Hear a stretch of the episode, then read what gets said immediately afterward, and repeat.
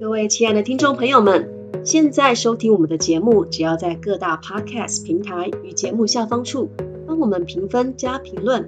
任何留下评分及评论的朋友们，只要截图并私讯给我们，即可参加惊喜抽奖活动。幸运听众将分别获得来自 Chandy 老师个人星盘解读服务三十分钟，或者是 Jocelyn 老师生命蓝图疗愈三十分钟哦。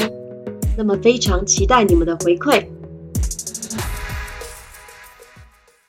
这里是占星马后炮，欢迎大家来放炮。我是 Chandy，我是 Jocelyn，我们是占星马后炮的主持人。啊，一样的，在我们节目开始以前呢，我们先来跟各位新的听众朋友来介绍一下我们的节目名称，以及我们两位在这个节目当中的作用是什么。对，我们的这个节目呢叫占星马后炮。那顾名思义，它其实就是结合了占星，然后以及去疗愈我们每个人内在的心的状态。来去做一些能量上啊，或者是还有一些占星的这个星盘上的一些解读啊。那实际上呢，这个占星马后炮的目的呢，也是为了帮助我们现场来到这边的来宾们，去看看他们的星盘上面有什么样子的一些现象，是对应到他们目前正在经历的，或过去曾经经历过的一些生命状态。那以及呢，我们也会透过疗愈以及一个灵性的角度去观察他们到底从中去有什么样的收获。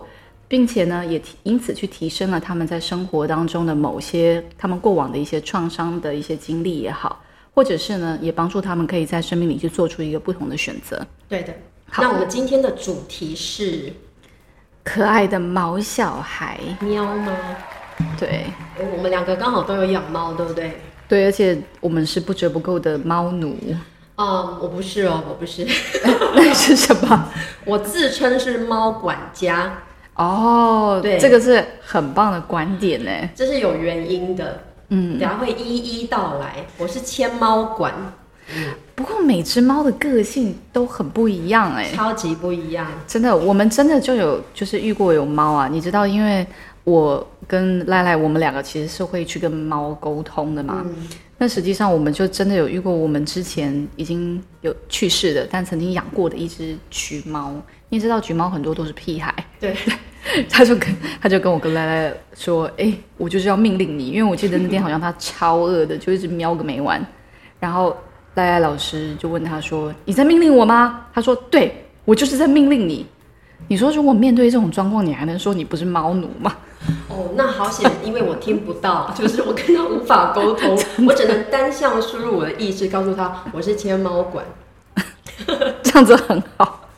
你 有时候我们也不太想知道别人怎么看待我们的，对不对？跟猫一样，我在我向他们致敬啊。真的，尤其我们那么爱我们的毛小孩，要是有时候他对我们的一些观点，跟我们跟他们相处的时候，我们自以为我们自己在他们心中的那个地位或角色有不一样的话，其实我们也很受伤哎。真的，所以我至今还没有做过呃正规的宠物沟通，因为我怕我的这个玻璃心会碎掉。真的，就像面对自己真正的小孩一样。真的，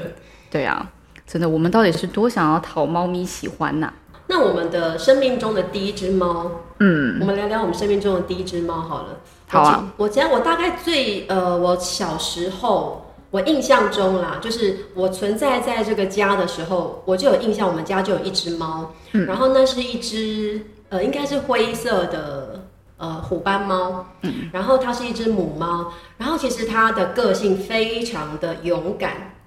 呃，它是那种，因为以以前小时候我们家有卖，在我们家门口有做那个卖面，就是有放放一些小摊子在那边卖面，然后所以只要有客人进来的时候啊，这只猫它就会好像狗一样哦，嗯，它会去咬 客人的脚，或者是有狗有那个主人带狗来吃饭，结果就被我们的猫咪咬哎，嗯，然后那个那个那个他的那个客人就说，我以后不要来了啦，你的你个猫咪把我的狗有了脑有那个流鼻流鼻血。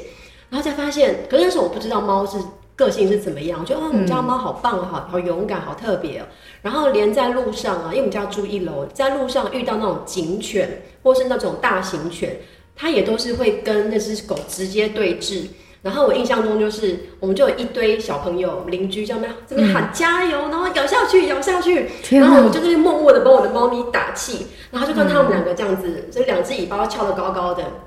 但是我的猫它没有退缩哇！后来那只警犬呢，它就跑了，就是它先跑，然后猫咪就回到我们家，所以我对我那只猫咪印象非常深刻。哇我我都把它当做我的妹妹，可是其实实际上我可能比它小，因为那时候不懂得猫的年龄。嗯嗯嗯，对。但我发现猫的个性通常很难这样子哎。对一般而言，猫都好俗辣哦。对呀、我是现在才知道猫是怕，可能会怕狗或者是怕人或是什么。但是以前的我不知道是因为那个环境，以前的猫我们都都是放养，也没有绝育的观念，所以那只猫就是它可以自由的来去我们的家，然后到晚上的时候呢，我妈妈就会呼唤喵喵喵喵，也没有帮它取名字哦，然后它就会自动的这样从外面跑回来，然后跳到一个窗台上，嗯它就会在那边睡觉。你知道，有时候对猫叫喵喵，比你直接称呼它的名字，它还要更快回，应你好。像哦。其实很多猫它们是认不得自己的名字的，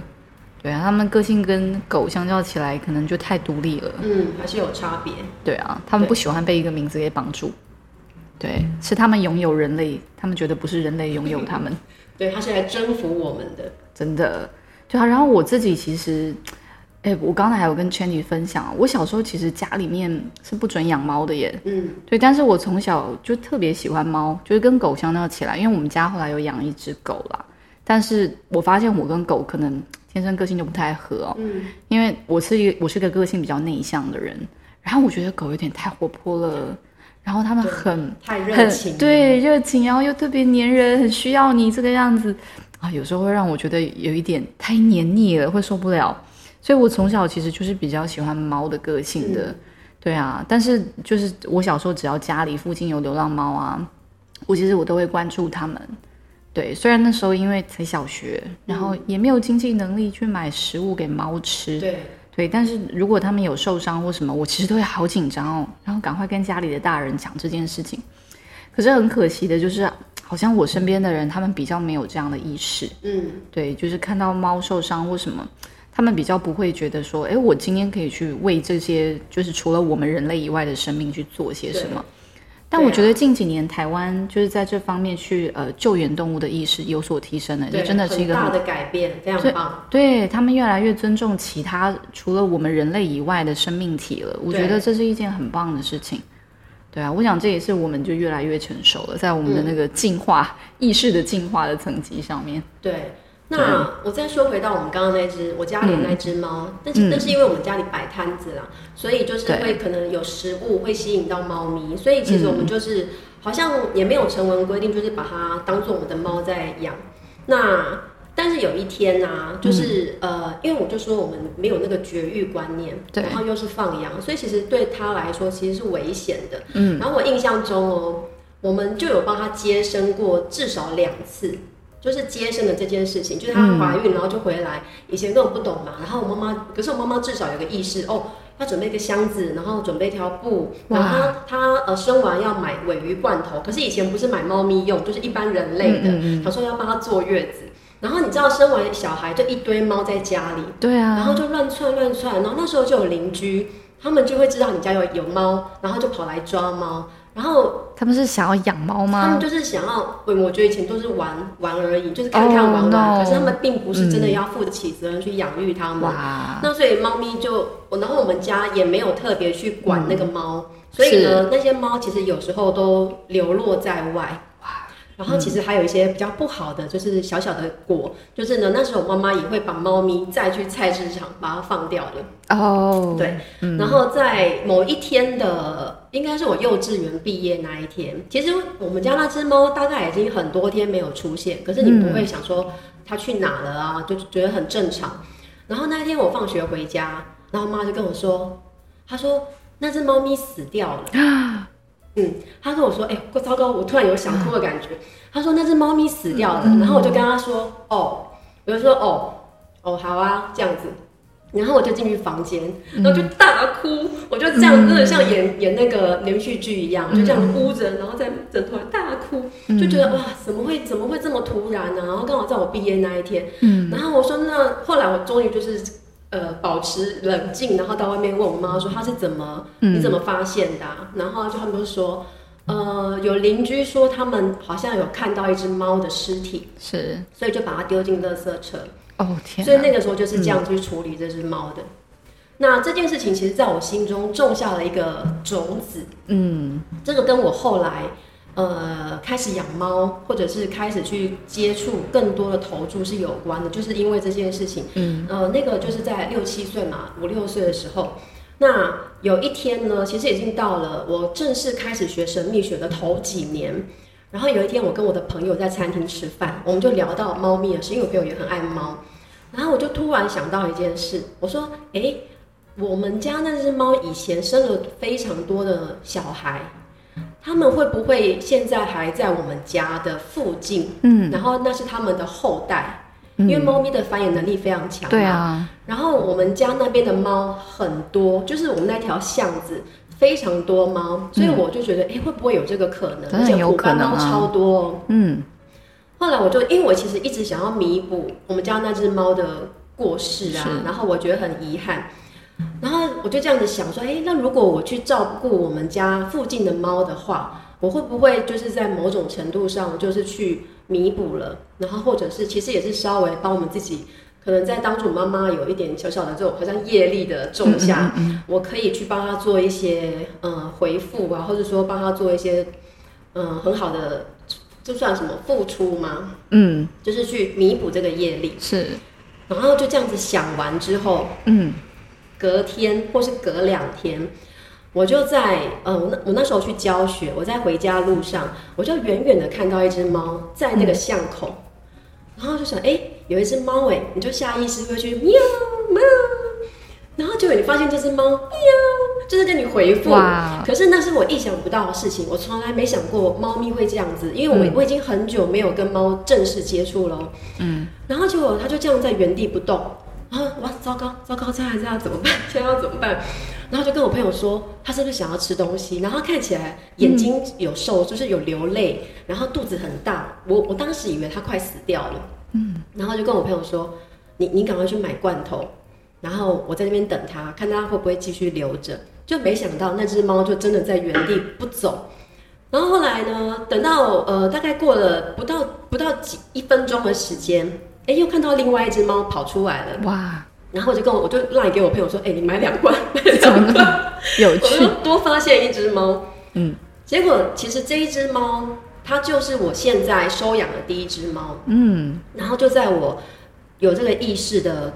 过一天或两天，在春分的隔一天，我就遇到这只猫。然后从此之后呢，我那时候只是喂养，我就开始喂养，因为我发现它每天都会在呃那个时间点叫，在门口叫，嗯然后就变成一个习惯了。然后大概喂养它半年左右，嗯我跟它已经培养出一种很深厚的感情，然后以及那时候我我其实做了很多跟呃就是救援浪猫有关的工作，就是嗯我开始呃其实这个事情慢慢建立的，就是是喂养，然后你要干净喂养，对，不要造成邻居的麻烦嘛。然后后来我就开始接受到一些知识说，哦，我可以去做 TNR，就是做那个绝育。嗯所以我那时候就大概再过半年，我开始联络就是一些团体的志工啊，然后我去做这个 TNR 的事。其实这是步步学习，然后慢慢去申请。因为我们是我住在新北市有那个补助，所以就是你可以跟医院洽谈，然后申请书交给他之后，然后你就把那个猫带去绝育，给政府会有补助你一些费用。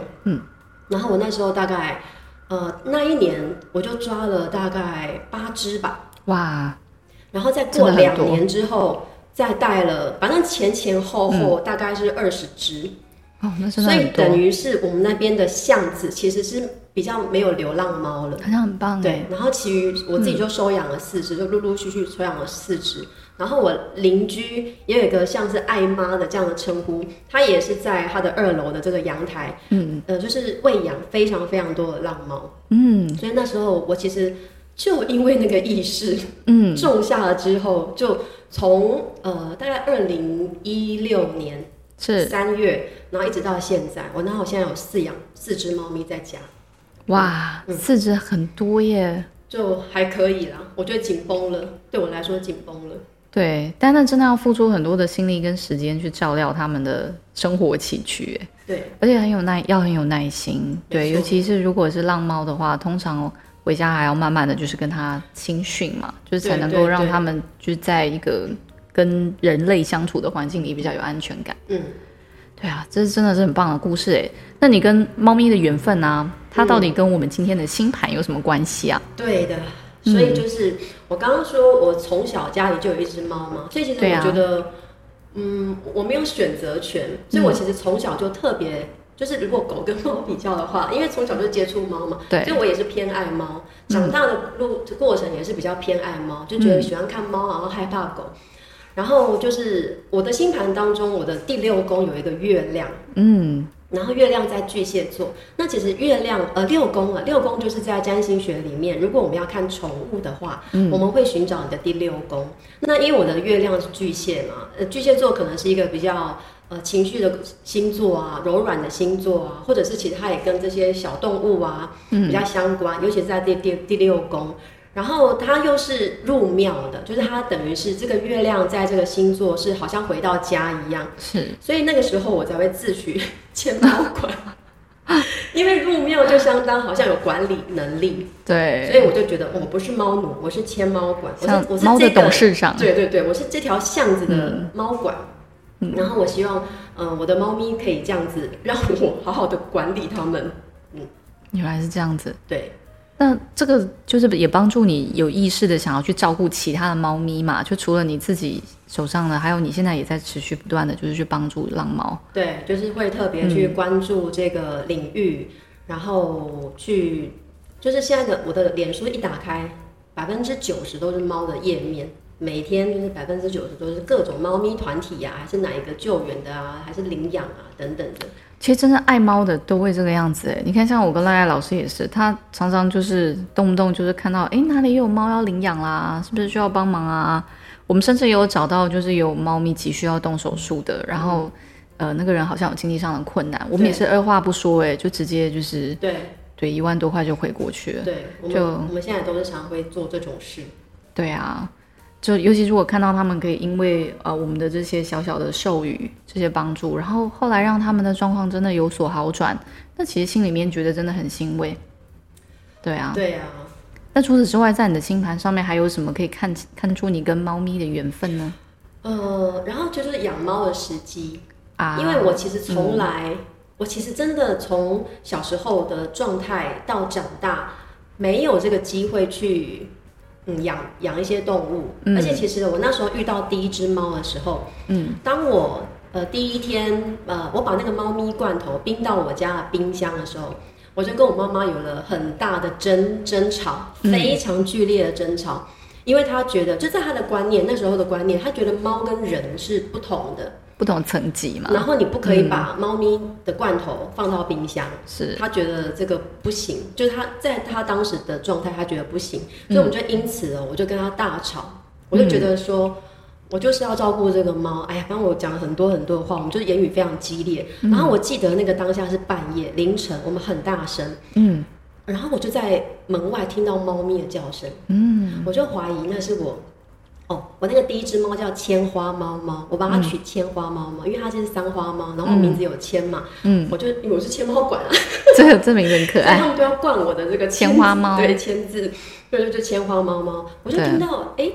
有猫咪在外面叫，我当时觉得它是不是觉得说，你们不要吵啦，你们为什么要争执啊？啊，好可怜啊！就是怎么这么这么大声呢？或者他觉得里面这个人怎么在发生什么事啊？我当下的感觉是这样啊。嗯，但是后来其实跟家里真的是会有革命，所以他是不允许养动物的。是，但是哦，我的最后一只猫呢，却是他带进来的。嗯，就是人家说的，呃，开始都说不要，后来都是都是变成那个猫咪，呃，奶奶养的猫就是比较胖啊。那那句话怎么说？那个叫做我也不知道，就是我呃外婆吗？还是说家里面的，就是那些老一辈？对，对，一开始他们都说不要不要，结果没有想到最后是他们最疼爱那些猫，最疼爱。对，像赖赖他妈妈也是这个样子啊。对啊，对啊。然后呃，我就是要说，就是这个可能跟我的运程有关，是因为我的月亮在六宫嘛。嗯，那。如果我用占星学的一个技法，就是看我们的运程，就像可能八字会有什么十年大运啊？对。现在占星学也有这个，那我通常是用法达法达技法，嗯，法达星线法达大运这个技法，嗯。那我的月亮它是在三十一岁开始会走入这个大运，就在第六宫，了解，然后就想说，不会不会，我应该 我应该不会养动物，应该不会。但是就是在二零一六的时候，其实也进去没有多久，是，然后我就真的开始收养，所以我觉得它跟我的这个运程是有关的，以及我自己也是上升水平，我命主星是土星，对，那我的月亮跟土星其实有一个非常紧密的相位，那我的土星在第九宫，所以也是跟神秘学啊等等相关，嗯。也是一个意识的切换啦。就你怎么，嗯。我真的从来没想过，我会觉得哦，我可以去帮助它的后代，嗯，但其实我根本不知道现在这些猫是不是真的后代，但我总觉得我这样做，我自己比较心安，然后又可以让这些猫有一个地方可以住安身立命的地方，所以我觉得我跟他们的缘分很其实很深的牵连，然后也是从猫咪这件事情身上也学到很多很多的事情。对啊，实际上我觉得好像看似平常是我们在去帮助这些猫咪，但它们真的很疗愈哎。非常对啊，不管是能不能跟他们对话啦，你知道有时候就只是看着他们，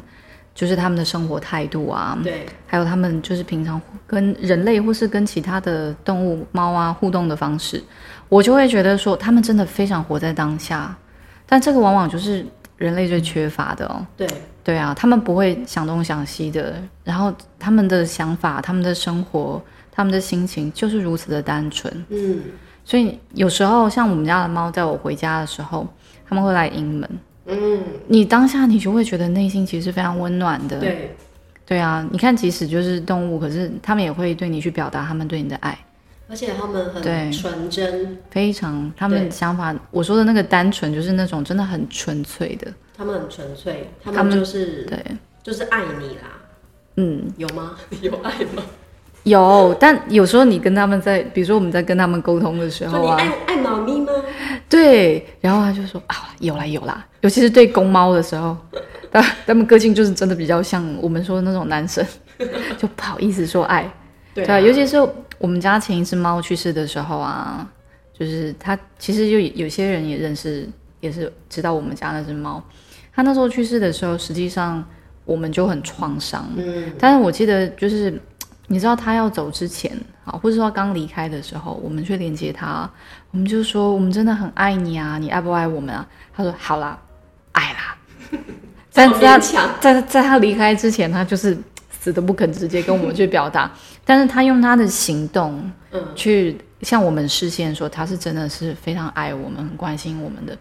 所以就是当我跟赖赖老师出国的时候啊，我们就会在想说留一只猫在家里面，可是因为他们就是满心期待，希望我们可以再一次的，就是可以回家，然后跟他们去见面相处。但我们在外面忙碌，我们有自己的生活，有时候不知不觉当中，好像我们就会忽略了他们的需求，忽略他们的感受。所以在那个时候，刚好就是我跟赖赖老师最忙碌的那段期间哦。就没有想到，就在我们下一次工作要出门的，就是又要出国的前几个礼拜，他就这样走了啊，啊。所以其实很遗憾呢。对，但对对我们而言，其实嗯比较遗憾的是说，那个时候其实没有更多时间陪他。嗯，对啊，所以蛮难过的。但也是因为这样子的经验，让我们反而更珍惜我们现在养的猫咪。我们会知道说，他们其实要求的不多，他们就是希望我们可以多陪陪他们。对，对，那确定老师其实也常常陪伴你的猫嘛？你说你都会带他们去走一走啊之类的。我就是、嗯呃养猫开始之后，我就会有一个想法，因为我知道猫它们通常都在家里，是，然后我的猫其实都是附近的浪猫，所以他们会很想要往外走，所以我那时候就订了那个推车，嗯，然后就把我的猫放进我的推车。我刚开始会在附近环绕，让它习惯一下，那慢慢挑战它的那个那个极限，所以有带到华山啊，公寓那个华山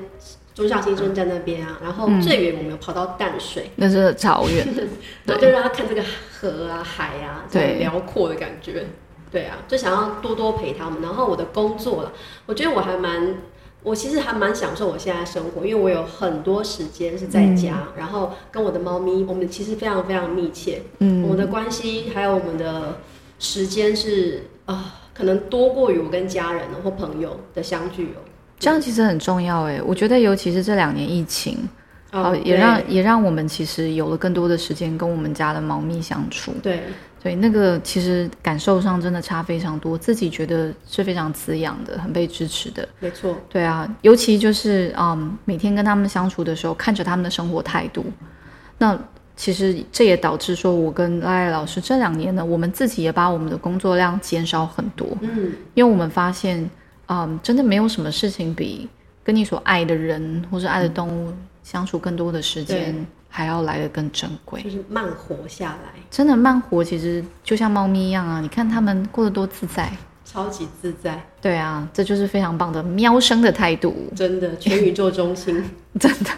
我们是围绕着它旋转的。没错，但这个其实也是有时候我们人类也把太多的焦点放在别人怎么看待我们或怎么想我们呢？是导致我们的意识是很发散，都没有把自己给照顾好。是，对啊。那所以透过嗯 c h a n d y 你自己的星盘，你觉得跟猫的缘分啊，嗯，到底帮助你学习到了什么？哦，我觉得，呃，其实我刚开始养猫是有点措手不及，然后我真的就是，